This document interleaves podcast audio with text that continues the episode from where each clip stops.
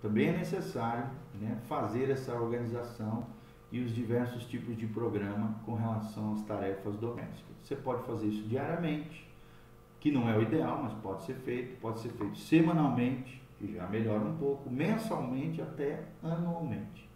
Todo programa pode seguir essa rotina diária, né? essa programação. Por exemplo, programa diário, né? determinar a hora de se levantar, levando em consideração o tempo necessário para realizar todas as tarefas do dia a dia. Se a pessoa se levanta tarde demais, todo o restante do dia fica desorganizado. Isso não é legal. De desordem. Outra coisa importante, destinar um período para arrumar as coisas. Limpeza de manutenção, calcular uma hora e meia, duas horas para fazer a comida antes. Né? A hora que chega a família já está tudo organizado, preparado. Estabelecer uma tarefa especial destinada para esse dia. Separar um tempo para oração pessoal, culto doméstico,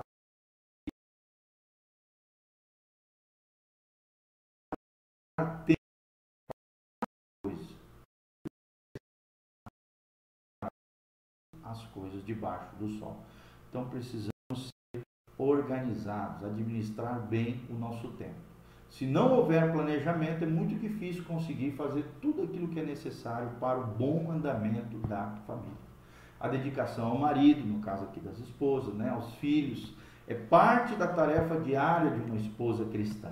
Ela não deve considerar isso como supérfluo, como sem, sem objetivo, sem graça, nem eliminar isso da lista. Pelo contrário, o contato pessoal com seu marido é insubstituível e absolutamente necessário, bem como com seus filhos.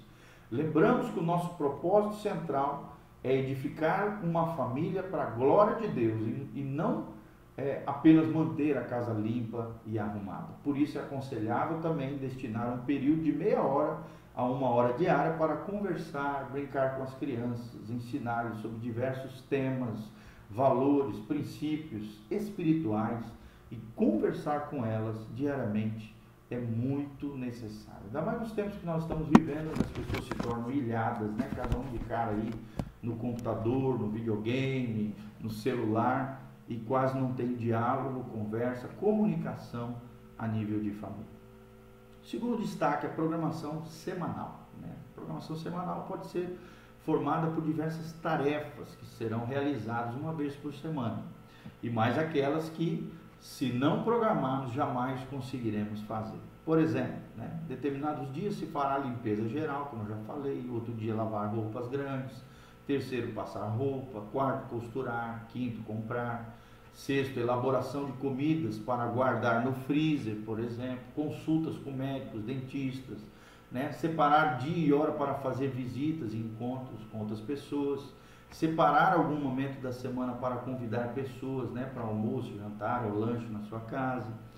Outra, outra maneira de se programar é mensal. Programar as compras mensais de alimentos, por exemplo, não perecíveis, né, arroz, feijão, é, essas coisas que não têm facilidade em perecer ou estragar. Roupa. para fazer esse tipo de coisa centros comerciais onde os preços sejam mais acessíveis, mais baratos, comprar também por necessidade no armazém da esquina, na livraria da esquina, geralmente é mais caro. Então, se programe, faça uma programação mental, mensal, uma lista de necessidades da família e procure grandes supermercados, atacadistas e coisas assim, onde você possa é, fazer uma melhor gestão dos seus recursos familiares ou a gestão da família, ok? Planeje também passeios especiais, piqueniques dentro dessa programação mensal. E por último, a programação anual tem a ver com a lavagem de paredes, cortinas, limpeza de tapetes, consertos, limpeza de cobertores, cores, todas essas coisas, né, são necessárias para o bom andamento da família. Né, roupas para a mudança de estação, por exemplo, são coisas que podem ser financeiro para aquele propósito. O terceiro destaque é a saúde integral da família. Tá? Saúde é tudo o que se refere ao bem-estar do indivíduo e do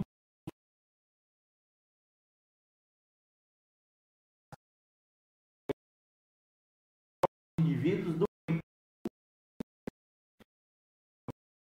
e nas suas emoções. Muitas vezes a mesma situação é transportada para a família com resultados terríveis né? ou idênticos. Como cristãos, devemos ter como objetivo mantermos sempre uma família saudável, onde cada um dos membros possa se desenvolver plenamente. Ou seja, isso tem tanto a ver com o físico como o mental e o espiritual. Há vários fatores que devem ser levados em consideração. Primeiro, o clima espiritual da família.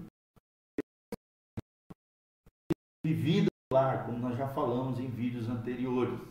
E um clima de amor e de paz precisa ser preservado dentro do lar, dentro da família. Onde há somente irritação, gritos, rebelião, coisas semelhantes, perde-se a paz na família e também a saúde se torna desgostosa, desgastada. A única coisa que pode garantir a felicidade, o bem-estar familiar é a realidade de Jesus Cristo no meio, como centro da família.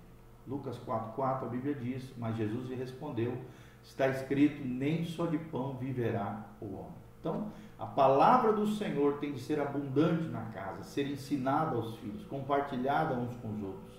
Deve estar sempre em nossa mente, coração, porque ela é remédio, ela cura, ela tem poder, ela é fonte de bênçãos. Todo problema que surgir tem de ser solucionado à luz dos ensinamentos do Senhor. E em nossos lares deve ser perceptível o clima do reino de Deus em justiça, paz, alegria no Espírito Santo. Ok? A oração pessoal e familiar são de grande auxílio para se conseguir a presença de Cristo no lar.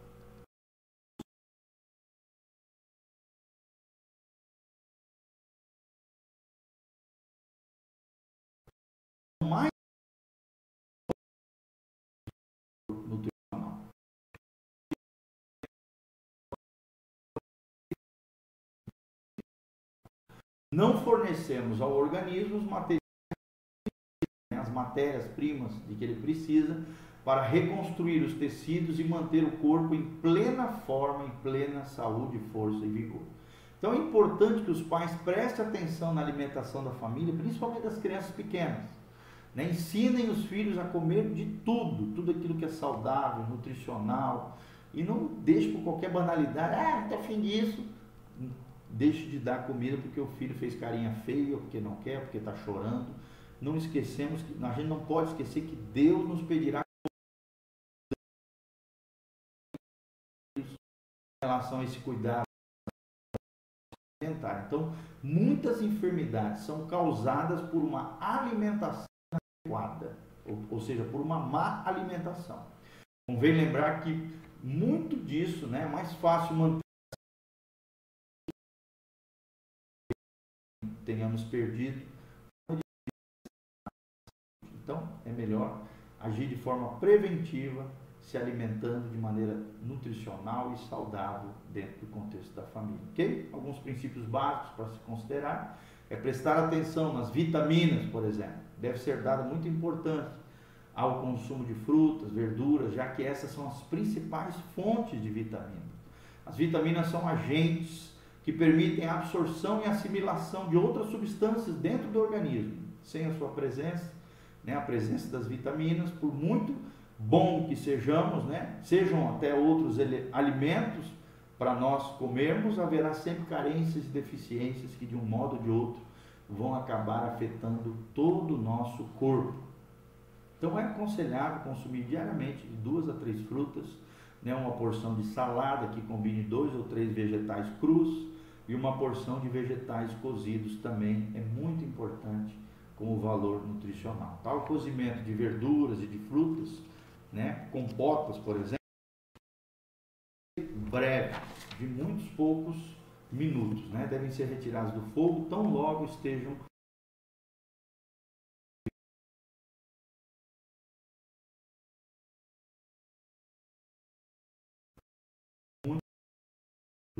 disso deve vitaminas no caldo, né? Então logo estarão prontas para o consumo. Então tome todos os cuidados a nível de higiene, cuidado, principalmente nos dias de hoje, que existem muitos agrotóxicos nos alimentos.